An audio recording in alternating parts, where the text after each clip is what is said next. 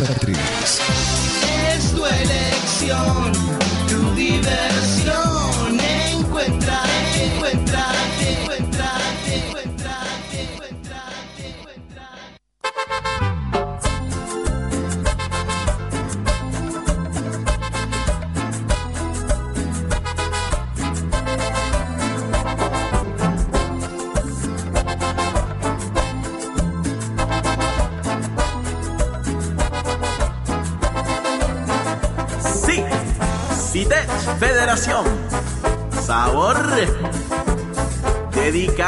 Tete. ¿Quién te despertará con un paro en la mañana? Es lo que debes pensar cuando tú estás en la cama. ¿Quién te escribirá canciones inspiradas en la traición? Seguro debe ser el Coqui, Coqui el engañador. ¿Dónde están los aumentos prometidos para este mes? Tu palabra ya no vale, hoy te digo qué hacer. Tu palabra ya no vale, hoy te digo qué hacer. Y hoy te vas, te vas, te vas, te vas, te vas del ministerio. Si tienes dignidad, quizás tal vez ya puedas comprender los reclamos del docente es lo justo y nada más. Y hoy te vas, vas, te vas, te vas, te vas del ministerio. Si tienes dignidad, quizás tal vez ya puedes comprender. Te dejó solito el coqui, solito y nada más. Sí.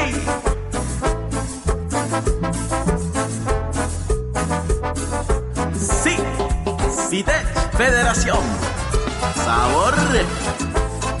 Dedicada al tete.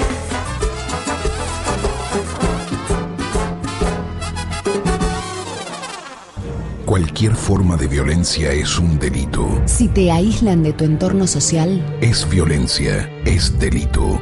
Para con la violencia. Llama gratis al 137. Chaco le dice no a las violencias. Ministerio de Desarrollo Social. Gobierno del pueblo de la provincia del Chaco. Estamos haciendo historia.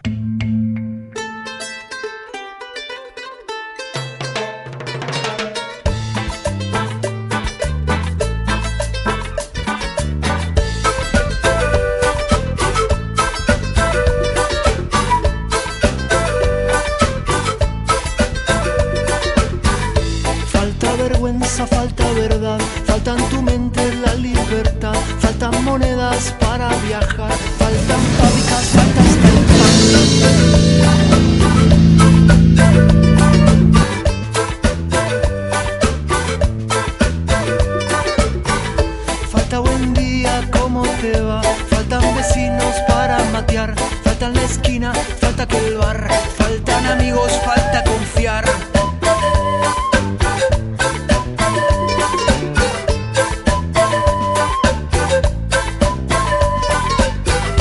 Faltan abrazos, falta emoción, faltan gestos de buen corazón, falta tu risa, falta calor, falta trabajo, falta un montón. Sobran políticos, sobran políticos, sobran políticos, sobran políticos.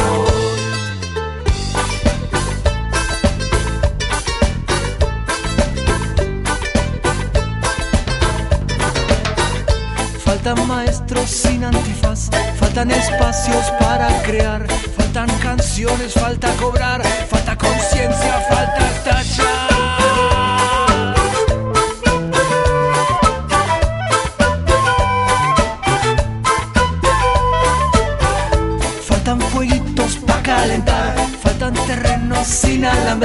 Falta respeto, falta igualdad, falta un sacudón de dignidad. Sobran políticos, sobran políticos, sobran políticos, sobran políticos.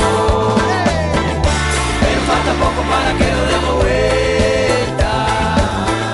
Lo miren en tus ojos, no se puede parar. Pero falta poco para que lo demos vuelta. Lo miro en tus se puede parar. Seguimos, seguimos en palabras encontradas 10 y 10 de la mañana. Vamos a escuchar hablando acerca de ley de medios, hablando del debate de la sustentabilidad con respecto al mantenimiento de una radio, de un medio, como estábamos hablando con, con Sandra Palarit recién. ¿Se acuerdan ustedes en algún momento cuando Jorge Lanata había dicho, ¿quién va a escuchar la radio de los Wichis? ¿Se acuerdan, no? Cuando en el diario La Nación había dicho Lanata, esta boludez de hagamos la radio de los Wichis. ¿Quién carajo va a escuchar la radio de los Wichis? Y lo que es peor, ¿quién va a poner avisos en la radio de los Wichis? ¿Y cómo le van a pagar el sueldo a los operadores? A propósito de esto, estaba leyendo un artículo hace un tiempo del diario Página 12 de Pascual Calicio, eh, docente catedrático de la Universidad de Buenos Aires, la UBA, es docente de políticas y planificación de comunicación, y el mismo autor, Pascual Calicio, hizo la otra vez una exponencia a través de la televisión, lo que implica la sustentabilidad de una radio comunitaria, de un medio comunitario, de una televisión comunitaria. También cae Pascual Calicho, en el diario Página 12, señaló que en medio de otras declaraciones polémicas, esto quedó casi en un segundo plano, esas declaraciones de Jorge Lanata en su momento. ¿Eh? ¿Quién carajo va a escuchar la radio de los Wichis? Esta boludez de hagamos la radio de los Wichis, había dicho Jorge Lanata. Más allá del etnocentrismo explícito de Lanata, también nos encontramos frente a una mirada unidireccional de las concepciones sobre la comunicación que exceden a dicho periodista. La Nata y muchos otros comunicadores no pueden pensar la comunicación bajo otra lógica que no sea la del lucro. Para ellos, la lógica es maximizar la llegada, sea para influir políticamente en la población o sea para conseguir más anunciantes. Pero resulta que los wichis y cualquier otro pueblo originario quieren una radio para que la puedan escuchar los wichis, para rescatar su cultura, para poder hablar en su idioma, no para tener rating entre los criollos. A la radio de los wichis no tienen por qué interesarles los avisos comerciales. Quizás estén más interesados en los avisos comunitarios y sean esas mismas comunidades las que provean los operadores y les paguen, o tal vez sean voluntarios. Esta mirada no es exclusiva de la nata o los medios concentrados, y no se da solo sobre la situación de los pueblos originarios, también es la mirada de algunos funcionarios, sobre todo los que vienen de alguna experiencia en la vieja Confer, que expresan ideas similares a la hora de tratar con los medios de comunicación o de organizaciones sociales, como cuenta Natalia Pinelli en el artículo Siete chicanas contra la televisión alternativa, publicado en la revista documental para repensar el cine hoy. Es la experiencia que viven los integrantes del espacio abierto de televisoras populares, comunitarias y alternativas cuando intentan discutir los pliegos de las licencias. Enseguida vamos a seguir hablando acerca de esto. Vamos a escuchar a Pascual Galicho hablando de esta concepción de la realidad que les toca vivir a la televisión alternativa. Pero antes, vamos a escuchar a un oyente. Hola, buenos días. Hola, buen día, Roberto Espinosa. Buenos días a tu audiencia. Te habla eh, Francisco Suilé. Hola, Francisco, ¿cómo le va? Pero muy, muy bien. Mira, Roberto, eh, quiero antes de nada solidarizarme con ese muchacho de la- de del terremoto tropical de esa radio. Eh, y lo que vos estás, eh, estabas escuchando hasta recién, hasta que hice la llamada, eh, del tema que hablabas, lo escuché también a, la escuché también a la arquitecta Palarich. Ajá, Sandra Palarich. Eh, sí. Ahora, vos cuando arrancaste tu programa, arrancaste hablando de dos cosas. Hablaste de el atropello a, a la radio de terremoto tropical y hablaste de la reforma política que adhiere a la alianza. Y justamente es fundamental esa ley. Es fundamental que esa ley eh, no salga así, porque después nos lamentamos por todas estas cosas que hay, por toda esta monopolización que hay del, de, de la comunicación, de la opinión única, de, eh, del partido único. Esa ley apunta a un partido único, a lo sumo a dos partidos. Eh, ya la nación existe y a los partidos eh, chicos lo- los obliga a que tengan dos internas. La interna eh, que es simultánea y obligatoria para todos y por otro lado la, la elección general. Entonces, realmente esto es, eh, es, imposible, digamos, para un partido eh, chico que quiere dar participación a otras a otras opiniones que hoy no se pueden expresar por los partidos únicos. Hoy no hay nadie que eh, disienta en el bloque eh, de Chaco merece más, así como tampoco disienten en el en el bloque de la Alianza. Y después nos encontramos con estas situaciones donde se atropella a radios, eh, donde no saben qué, qué hacer con el INSEP. Ayer, ayer eh, eh, Jacinto Zampayo anunciaba paro por tiempo indeterminado y antes de, la de las 7 de la tarde la carpa estaba levantada, sin ningún tipo de explicación. Entonces, no queremos que salga esa ley, cre- creemos que hay que consolidar la participación de los partidos políticos. Eh, y la participación es abar- abaratando, facilitando, no llevando a, la dos, a dos elecciones que es sumamente costoso. Hola Roberto. Sí, lo, lo escucho, ¿eh? Sí. Lo escucho atentamente. Eh, ¿Sabe que le quería Yo preguntar? quiero ser diputado, por ejemplo, porque tengo eh, mu- mucho para decir y mucho para hacer. Pero si yo no alcanzo en la interna, esta que me propone la alianza, y que también la lleva adelante el bloque de Chaco Merece Más con el contador Aguilar, eh, si yo no alcanzo los 11.000 votos en esa interna, no puedo participar de la general. Y sí o sí estoy obligado a participar en esa interna. Y como la gente sabe que no es obligatoria, no va a votar. No sé si vos tenés conocimiento o ves el alcance, pero después nos, va- nos vamos a lamentar. Justamente lo que decía Sandra, lo que dicen en general tu- tus oyentes que participan, digamos, de tu programa, nos vamos a lamentar con esa ley. ¿eh? Eh, es fundamental que esa ley no, no prospere, o no prospere así como hoy está planteada.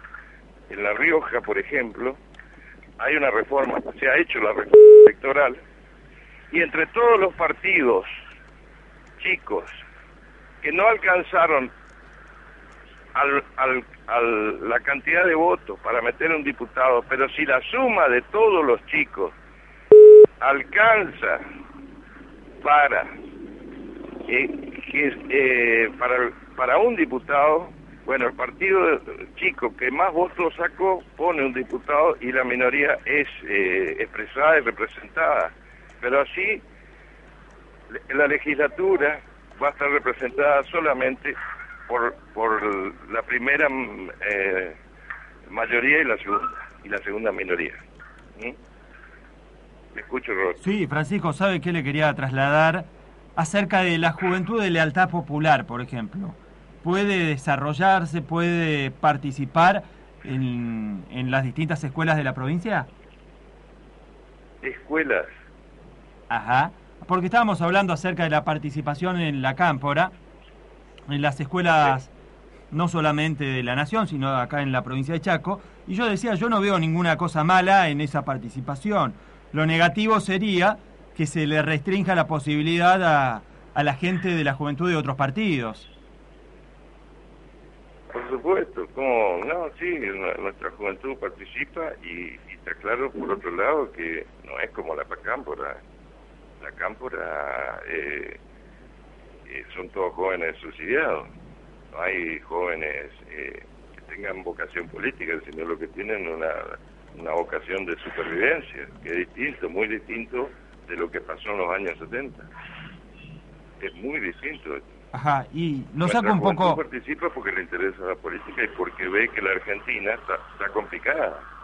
Ajá, le llamó quiere, la... quiere aportar a, a una construcción eh, posible de, y armoniosa de salir para una Argentina para todos.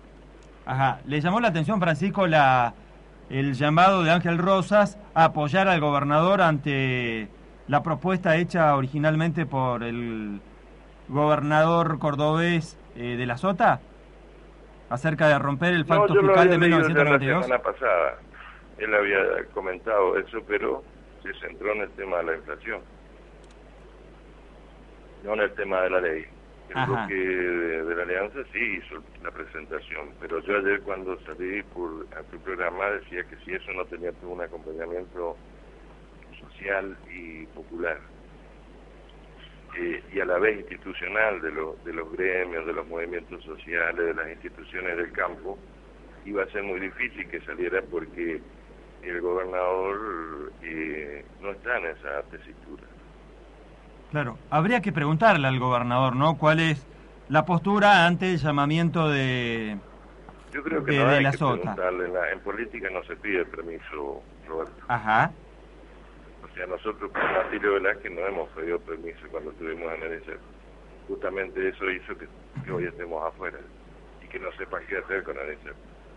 No, en política no se pide, no, ni se renuncia ni se pide permiso. Escu- escuche lo que dijo fundamentales en un político. Francisco, escuche lo que dijo Ángel Rosas. Afirmó que ¿Vos? quiere. Rosas ayer había, había declarado que quiere ayudar y apoyar al gobernador, ya que 720 millones de pesos anuales se queda el gobierno nacional de fondos que le corresponde a la provincia de Chaco, de los cuales 350 podrían salvar el déficit del INSEP. Por supuesto. Sí, no, me parece bien. Eso me parece bien. Lo que no me parece bien es la reforma electoral que, que adhiere, digamos, que va a salir por amplia mayoría, porque si Chaco merece más, hace, hace cuando empezó el segundo semestre, Eduardo Aguilar hizo declaraciones y dijo que ahora iban a impulsar la reforma electoral. Eh, la alianza frente a todos sale con esta posición, entonces, pero tienen voto de sobra. Lo que no va a haber es donde hablar de terremotos, los atropellos. No va a haber donde, o sea, sale una ley antiplug cuando el plug es un delito, no necesitaba una ley. El plug es un delito porque que primero que es evasión y, y hay leyes para los evasores. Yo escucho que entre tus mensajes que vos recibís, eh, recibís de, del sindicato de renta. Ahora, las declaraciones juradas que el INSEP le tomaba a la gente que denunciaba que se le había cobrado plus y que en la gestión de velas que se reintegraba, esa denuncia iba a la, a la, a la FIP, iba a renta. Ahora renta nunca informó si se investigó la evolución patrimonial de los médicos denunciados. Bueno, habría ¿Está que, habría que sí, lo, lo escucho atentamente, Entonces, Francisco, lo escucho. Esto es un compromiso de, de cada uno, no es nomás de algunos. ¿Viste? Porque Raúl Sánchez vive haciendo reclamos, pero por otro lado tiene obligaciones. El Poder Judicial, el Sindicato Judicial también reclama por mejores haberes, pero ¿y las causas que están hace tantos años y que se demoran? ¿A quién le reclamamos eso? ¿Solamente le reclamamos a los funcionarios del Poder Judicial o también los empleados tienen que llevar a que esto funcione y que se resuelvan los casos, como decía Paladín? Creo Claro, que- ha- habría que hacer un seguimiento. una sociedad mejor, Roberto. Bueno, para tener una Por eso sociedad mejor, participar, pero tenemos que empezar a ser responsables cada uno de lo nuestro. Yo veo que vos preparaste un programa. Ajá, pero Francisco- Elegí una música cuando te vas. pero claro, sí. Vos- Pero Francisco, Bueno, ¿no cree usted que hacernos para... responsables. Ajá. Francisco, ¿no cree usted que para tener una mejor sociedad, como usted lo definió, no deberíamos tener también mejores funcionarios? Pero por eso, en, en el, en el trajinar de esto, vamos vamos a hacer todo mejores. Entonces puede ser cualquiera funcionario. Pero así no sirve ninguno. Ni siquiera los luchadores sirven. ¿Me sí, explico o no? Sí, pero por supuesto, hace poco yo leía una definición, Porque si habitualmente la cito. mandamos lo- las declaraciones juradas de que tal, tal médico cobró 100, que tal médico cobró 300, que tal... Y de eso ya hace más de un año que se presentó al- a, a Rentas y Rentas nunca informó si se investigó la evolución eh, patrimonial, por decir, de Roberto Espinosa, que, que fue denunciado que cobra plus.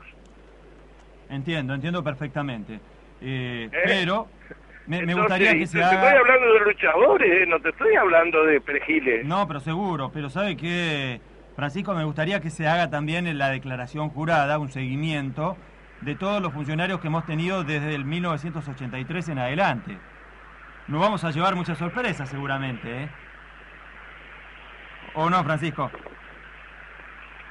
Eso se hace, se hace, Roberto. El, el problema es que no tenemos salud. El problema, ¿entendés? Hacemos una ley antiplus, pero nadie piensa que un médico recién recibido cobra dos mil pesos. Ajá, ¿y usted cree que se va a cumplir, ¿Entendés? Entonces la, la ley la antiplus? legislatura no se preocupa por ocupar, por- para resolver el problema que hay en salud. Todos los hospitales están sin trabajar. Ajá, ¿usted cree Lo, que de- se va a cumplir, caso de? Luz Milagro, Roberto, Ajá, ahí se, se dice que hay que hubo abandono, pero en realidad hay una, una es una cadena de abandono. Está abandonado desde el director del hospital, está abandonado el médico, está abandonado el enfermero, está abandonado el mucamo y por supuesto el, el- el último abandonado el paciente y el que más siente.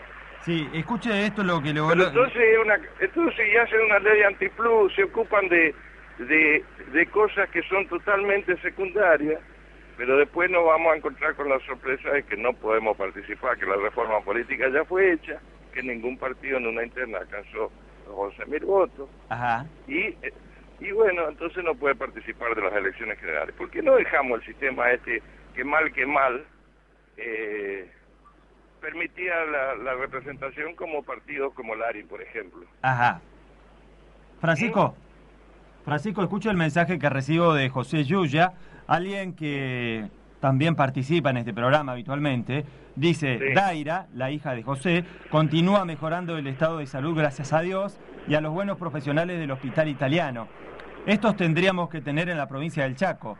No quiero mentiras en opiniones sin fundamentos. Yo los tengo bien claro. Basta con arreglos que ponen en peligro nuestras vidas. En este caso mi hija. En otros casos se llama Luz Milagro. Y cuantos que pasan y son desconocidos. Sanatorios que son ratoneras y cobran los mismos aranceles que el italiano Fundación Fleni en Buenos Aires. Afiliados eh, en Buenos Aires que no pagan plus. En el Chaco sí se paga plus. Eh, en estos convenios el que más pierde es el médico que atiende al público, el pediatra o médico clínico que no factura más de 8 mil pesos líquidos que queda después de los descuentos, que tiene que aportar. Basta de farmacias como la del INSEP que no reúnen condiciones para hacerlo. Nuestra salud está en rojo. Nadie se preocupa por ella. A consecuencia de ello, mi pequeña hija casi muere. Tomemos conciencia de todo esto.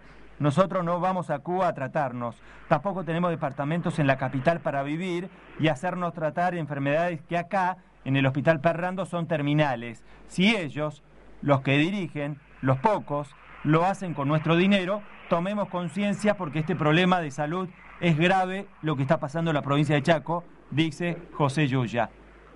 ¿Qué le parece? Me solidarizo totalmente con eso y es más, no tiene que haber la reforma electoral, Roberto, porque justamente va a permitir que haya gente que, que pueda acceder a, a cargos legislativos para hablar de estas cosas que no hablan los legisladores. ¿Y por qué cree que no hablan, Francisco? ¿Por conveniencia? ¿Por cuestiones de enfocarse en otros temas? ¿Por falta de capacidad? ¿Por qué cree que no hablan acerca de este tema? Y porque la forma en cómo se accede a la política, acá acceden a la política lo- los que eh, de alguna manera eh, tienen no, no una lealtad, sino fidelidad, que es otra cosa, es otro concepto, porque fieles son los perros, no los hombres. Los hombres deben ser leales nada más. Eh, pero acá es eh, fidelidad, ¿no es cierto? A- a los partidos que los llevan. Y bueno, entonces no tenemos representantes. Bueno, es, es muy grave lo que está diciendo Francisco. ¿eh? Usted está diciendo que no tenemos representantes ahora. ¿Cómo? Usted está diciendo que no tenemos representantes, que no defienden los intereses de la sociedad. Sí, exactamente. Bien, lo dejo como no título. necesitábamos una ley antiplus. Sa- hicieron dos. Ajá. Y desde el, desde, desde, lo, desde el punto de vista jurídico, una aberración lo que han hecho. Ajá, ¿por qué? ¿Por qué, Francisco? Y porque no, ya, yo, mira, evasión de impuestos está eh, legislado, la evasión de impuestos. El, el cobro sin, sin, sin entrega de, de un comprobante está legislado. No, no, no hacía falta esto. Hace muchísimos años está legislado el que cuando se hace una transacción, o sea, vos vas al médico, le entregas plata, te tiene que entregar un recibo. No te entrega el recibo. Nosotros tomábamos una declaración jurada en base a la palabra que decía el afiliado que le cobraron 50 pesos y le devolvían. Y le, le- esa declaración jurada la mandábamos a prensa, a la FIP, otra quedaba en el expediente y otra mandaba, mandábamos a la institución eh, a la cual estaba asociada esa persona, ya sea federación, ya sea colegio médico, ya sea clínica y sanatorio, ya sea bioquímico. ¿Mm? Está más que claro. Francisco, un abrazo grande y la seguimos, ¿le parece? Bueno, gracias. Gracias por la comunicación. Haya pasado Francisco Suile de Partido Popular hablando de muchos temas. Vamos a la tanda, vamos a la pausa comercial. Tras la pausa seguimos con más libertad de expresión, seguimos con temas que quedan pendientes, entre ellos queda pendiente la comunicación, que enseguida se viene, la del lagunero. ¿Qué hace el lagunero? No hace otra cosa que la contraeditorial a la característica que hace los domingos Diario Norte. Bueno, el lagunero hace la contraeditorial. No se lo pierdan porque se viene con todo. Vamos a la pausa comercial. Tras la pausa, el lagunero.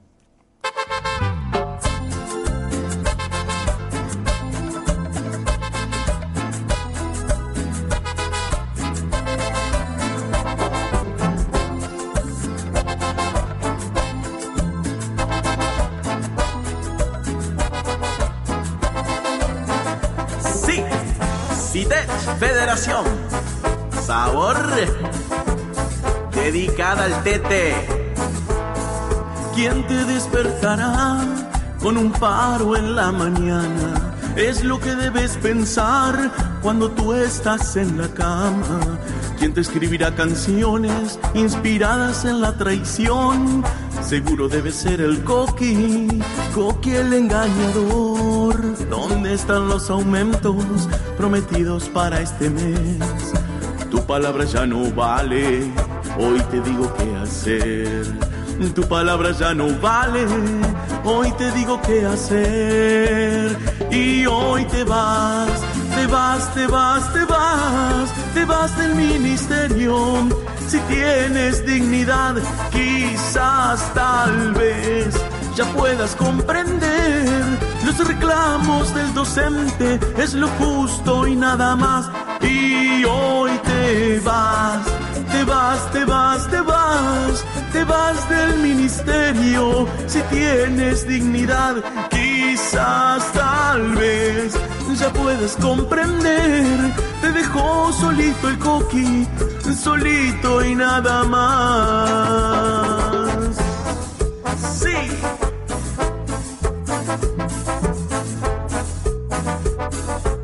Sí, CITES Federación. Sabor. Dedicada al tete.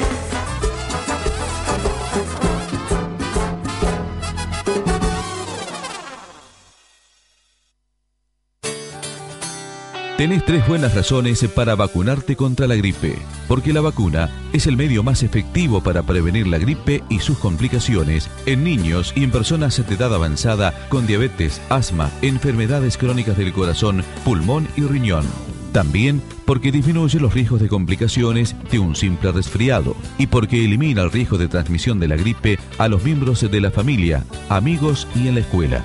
La vacuna es gratuita. Podés vacunarte en todos los centros de salud y hospital de la provincia. Sumate a la campaña de vacunación antigripal. Ministerio de Salud Pública, Gobierno de la Provincia del Chaco.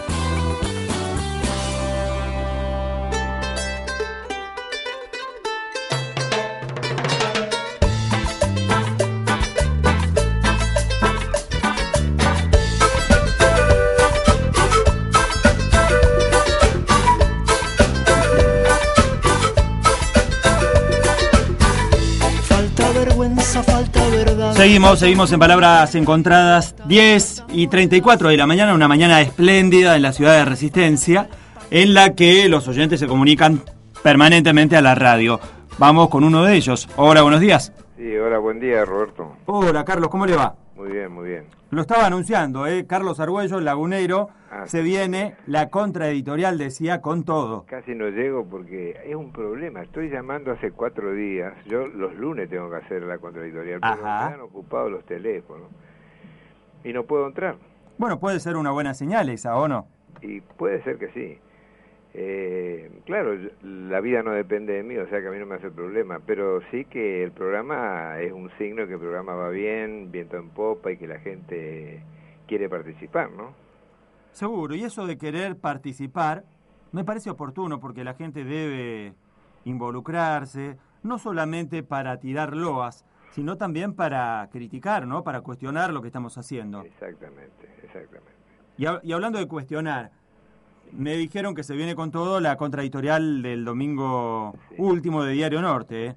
Sí, eh, para, para no estar arando en el desierto, eh, yo le pido a los oyentes a través tuyo que, que tengan a mano la página 13 del norte del domingo, toda la vez que yo, toda vez que yo entro, porque hago la contraeditorial sobre esa página que se titula Siete días en el Chaco. Y además recuerdo el eslogan del diario Norte, un diario compromiso con el Chaco y su gente. Es importante entender esto porque últimamente el diario Norte se olvidó de que los siete días en el Chaco no existen en la página 13, sino que existen siete días en Capitanich, en el patroncito de la estancia. Y el diario Compromiso de Norte con el Chaco y su gente no, no existe y es un diario compromiso con el poder. Una cosa diametralmente opuesta, una prueba más de que sigue usufructuando la torta grande de la pauta publicitaria con la cual deja sin comida a los 1.700 comedores escolares y a todos los comedores barriales que se cerraron a partir del 20 de diciembre del 2011. Pese a que Buenos Aires mandó una doble partida nutricional para los comedores barriales, acá se cerraron todos. Y ya por segundo año consecutivo ocurrió eso. Ese dinero son las palabras, son las líneas escritas que comen, le sacan la boca el alimento de los niños, de 197 mil niños chaqueños, Diario Norte y Canal 9. Lo pongo como ejemplo porque son los que llevan la gran parte de la torta de la pauta publicitaria. Estos 197 mil niños hace poco tiempo, eh, la semana, el domingo pasado festejaron su día, por eso está bueno también hablar en siete días en el Chaco el festejo de los niños y recordar que le están robando el pan. ¿Y quiénes son los que le roban el pan? Y yendo a la página 13, Roberto, bueno, el título dice la importación de fibra ya es un riesgo de desaliento productivo. Yo le pediría, sería bueno hacer una encuesta para que la gente todos los lunes, antes que yo entre, eh, opine, diga, haga llegar algún mensaje sobre si entendió, si comprende las editoriales de Norte de la página 13. Porque esta, esta editorial, desde el, el título, que es una falsedad el título, la importación de fibra ya es un riesgo de desaliento productivo, es una falsedad total, pasando por toda la página, que es bastante larga, eh, lo que escribe eh, Norte, es todo una mentira, una desinformación. Entonces, la pregunta que habría que hacerle a los, a los lectores de Norte, ¿usted entiende la página 13 de Norte? Bueno, yo voy a dar mi opinión, que es mi contradictorial. ¿Usted qué cree? ¿Que entienden, Carlos? ¿Eh? ¿Usted, ¿Usted cree que entienden? No, porque cuando te fraccionan todo y te dan fracciones, te requebrajan todo el cuadro, el entendimiento se hace nebuloso. Vos, vos tirás un cuadro de una hermosa figura, de un hermoso paisaje al suelo, se quiebra el vidrio, se quiebra el cuadro y vos ves algo deslavado, no podés entenderlo, no hay comprensión, todo se, se diluye.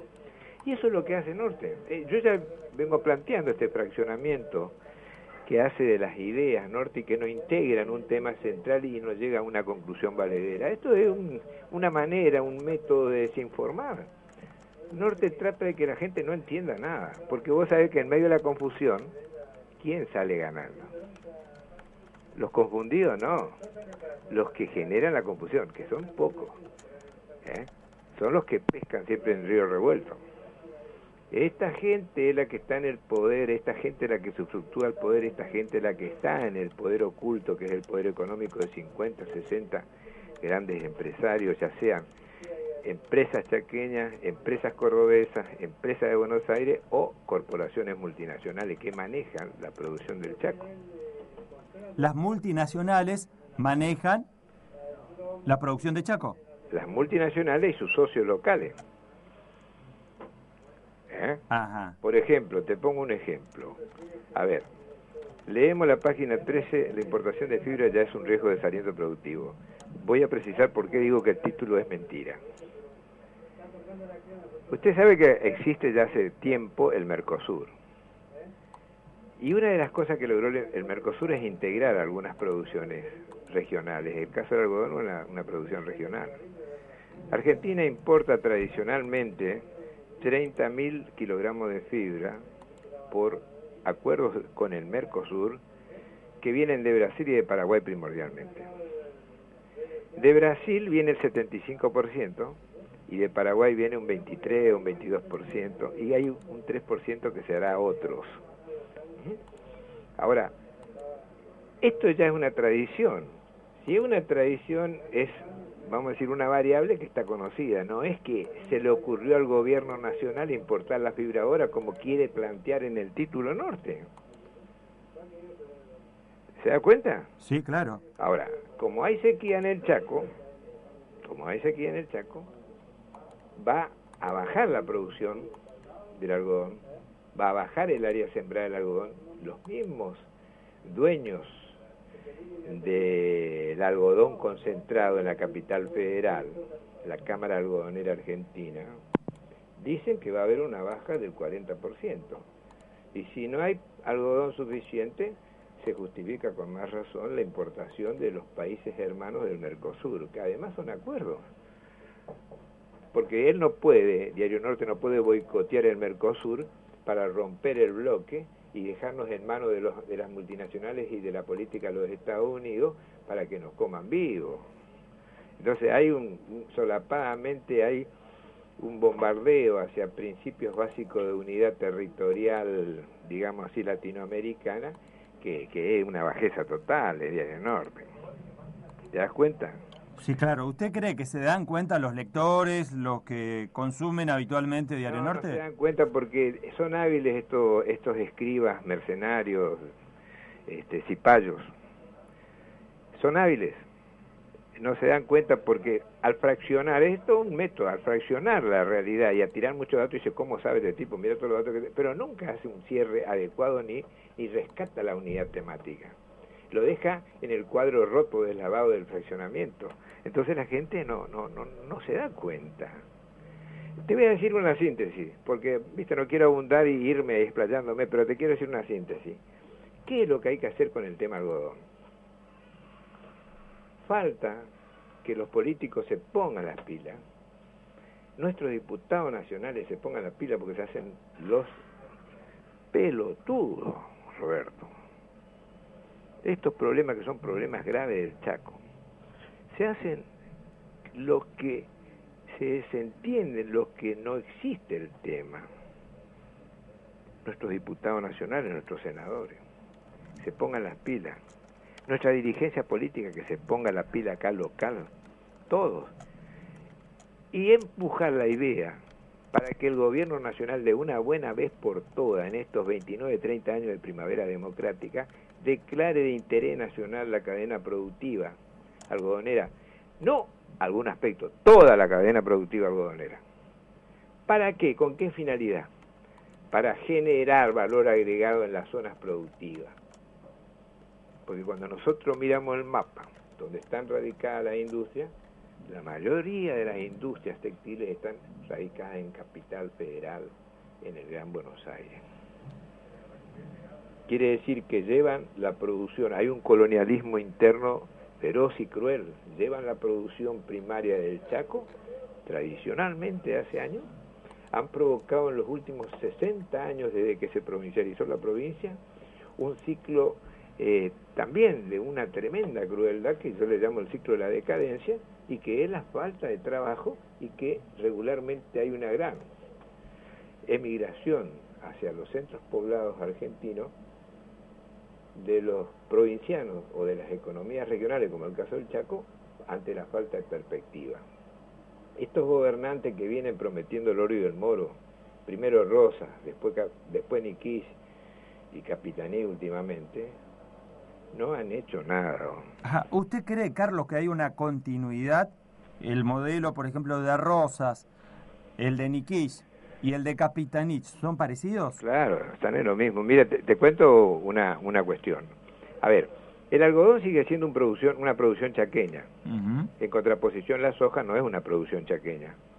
Porque el chaqueño alquila la chacra, la chacra y desde que la siembra hasta la cosecha está en manos de otros. Está en manos de los cordobeses, de los rosarinos, de algunos sectores de Tucumán o de Santiago del Estero, están en manos de la gente de Buenos Aires. ¿Está claro? Más claro, hay que echarle agua, me parece. A ver, el, ¿por qué hay que defender el algodón? Porque el algodón es producción chaqueña, ahí está el pequeño, el micro, el mediano, el que no renuncia a la lucha y está con el algodón, que es nuestro cultivo tradicional. Y porque nos da una identidad. Somos el 60-65% que contribuyen a la gran torta algodonera en la producción argentina. El Chaco produce entre el 60 y el 65% del algodón Santiago del Estero produce cosa del 20, 19, el 20% y Formosa el 9% a veces al día. Entonces, desde ese punto de vista, tenemos que mirar la cosa. Y después te digo otra cosa. El algodón tradicionalmente chaqueño se asienta en el domo central de esas peñas. El grave problema tiene la gente que está en la Pampa Central, que es la que rodea a esas. ¿Por qué? Porque han bombardeado, boicoteado, a las semillerías, espléndida semillería que tenía el INTA, con todo su trabajo de genética y desarrollo de nuevas variedades de semillas, lo han bombardeado. Y hoy no existen semilleros, no existen semillerías del INTA y de nadie, y se han degradado las semillas porque en las resiembras que hacen los productores de su propia cosecha de semillas, se va degradando. Entonces hay más plaga, hay menos productividad y es un abandono total. ¿Por qué existe ese abandono? Se quieren quedar con las tierras. Epa, es una definición muy fuerte, Carlos, ¿eh? Fuertísimo, tiene que ser, hay que sacudir esto, porque acá hay un plan concertado, malignamente concertado de los políticos del bipartidismo, que ni sus propios militantes y seguidores lo saben. Yo ayer decía, mientras pasaba por la avenida 9 de Julio, veía la enorme carpa instalada, por una cuestión de apreciación y de, viejo zorro, esta noche la levantan porque va a haber plata. Y la levantaron. La carpa se levanta cuando hay plata. Ahora, ¿quién puso la plata? Todo indica que fue los médicos de la Federación de Sanatorio y Clínica. ¿Federación Médica? Sí, por supuesto. Porque o sea, usted está diciendo, Carlos, que Federación Médica puso plata para levantar, para que eh, la carpa de Zampayo se levante. Por supuesto, por supuesto no le conviene a ello. Porque fíjate vos, eh, cuando vos sos dirigente sindical, acá hay dos tesituras. ¿Qué, ¿Cómo encarás el tema de defensa de los afiliados? Hay dos temas. Hacer una cabeza de playa o haces una línea de trinchera para, para el combate. Acá eligen siempre la cabeza de playa, se van ahí en la boca del lobo, en, la puerta del INSEP, porque ahí está la coima, ahí está la extorsión, Ahí está el negocio espurio, por abajo de la mesa corren los dineros. Esa es nuestra dirigencia. No tienen visión de más allá de la realidad. ¿Cómo a 220 mil afiliados lo pueden embromar 20 tipos? Es una cosa que no tiene sentido. Ahora, si estuviesen en la otra metodología, en la línea de trinchera, en la vereda de los consultorios, los médicos que cobran plus, con una mesita, en la puerta de los sanatorios que cobran con una mesita, en todos los lugares donde ahí lo cocinan al afiliado, ahí, ahí, en la defensa, en esa trinchera, esto no pasa, don. Esto no pasa. Así que es al Pepe que hagan una ley antiplus, porque la ley no se cumple. Yo ya dije la vez pasada, hay muchos chaqueños que están reconsiderando el tema de la provincialización. Desde que fuimos provincia hemos retrocedido enormemente. Queremos volver a ser territorio nacional. ¿Usted cree, Carlos, que no hay nada para festejar, para celebrar el hecho de la provincialización? Recuerdo que hace muy poco se cumplía el 61 aniversario de Hay ello, gente ¿no? que lee y estudia. ¿De qué va a hablar? ¿De qué va a hablar? si hace 60 años que estamos en decadencia y cada vez más, más, más, más honda la decadencia, más profunda, más hacia el abismo, hacia el pozo profundo. Ajá. Es como una excavadora que nos va metiendo ya abajo. Sa- ¿Sabe que estoy leyendo Diario Norte? Y ahí la información en la tapa de el diario de hoy. Los chaqueños leen más para mantenerse informados, dice, según una encuesta revelada en la apertura del foro por la lectura que encabeza y lidera Mempo Giardinelli. Sí, ¿Usted bueno, qué cree? Pero, pero ¿sabe lo que pasa? Que Mempo Giardinelli eh, dice una verdad que leen más los chaqueños, pero son analfabetos funcionales porque no entienden lo que leen. Una cosa es leer y otra cosa es comprender. Ahora, con los escribas que tenemos, que desinforman y que tuercen todo para que la gente no lo entienda, no lo comprenda, por supuesto que le pueden leer más, pero no causa ningún efecto porque no comprenden. Claro, ahí está el tema, ¿no? La comprensión de lo que leemos. Ahí está el tema. Porque usted me decía recién que lo leen al Diario Norte, pero no lo entienden, no lo comprenden. Y bueno, la, la tarea nuestra es poner una luz, un faro, apenas un farito, para ir discutiendo este tema del periodismo apátrida, del periodismo mercenario, del periodismo desinformador, que engaña al soberano, el soberano del pueblo, en la democracia el rey del pueblo, lo engaña el soberano. Carlos, y desde ahí, desde La Laguna, Sí. ¿no puede hacer alguna consideración respecto a lo que pasó con la, la clausura, el cierre de radio eh, de la FM Tropical que pertenece a Montenegro? Y bueno, mire, eh, yo cuando cuando a esa gente de allá del lote 16 de, de, Colón, de ¿cómo es? De Puerto Bermejo. Ajá, del lote 216, Sí, del lote 216 de, que le pasaban los cables de, de alta tensión. de alta tensión por sobre sus casas, sobre sus haciendas. Y ellos hicieron un reclamo ya que llevaba años y no fueron escuchados. Allí estaba el juzgado federal, allí estaba el defensor del pueblo de Formosa, allí estaba Capitanich y allí estaba Infran. Es decir, el juzgado federal no da un paso si no consulta telefónicamente o si no recibe una llamada telefónica de la Casa de Gobierno. Es un gurka de la Casa de Gobierno. ¿Se da cuenta? Ahora, a mí lo que me llama la, la atención es que estando tan mal Capitaní con la presidenta, se le permita hacer a tomar una represalia de tan magnitud que nuevamente boicotea al gobierno nacional en su en su en su prestigio internacional de que es de que es un gobierno democrático, que existe la pluralidad, que existe la libertad de expresión. Este es un golpe muy bajo que ha dado Capitanía al, gobierno nacional. Bien, Carlos, como yo siempre... espero yo espero que la Cámara Federal o cualquier autoridad política de Buenos Aires de inmediatamente corrija la medida porque es una vergüenza. Una radio de los pobres no puede ser sancionada. Acá el que tuvo alta injerencia también parece ser, por la información que nos llega de, del propio Montenegro, Sí. esto hay que certificarlo, esto hay que escuchar la otra parte también como corresponde, pero la injerencia alta según Montenegro tiene que ver el APSCA, específicamente Analia Liva. Sí, bueno, pero ¿quién Analía dirige Liva, que era titular del CONFER, que ¿Quién tuvo un conflicto con el AFCA. ¿Quién dirige AFCA?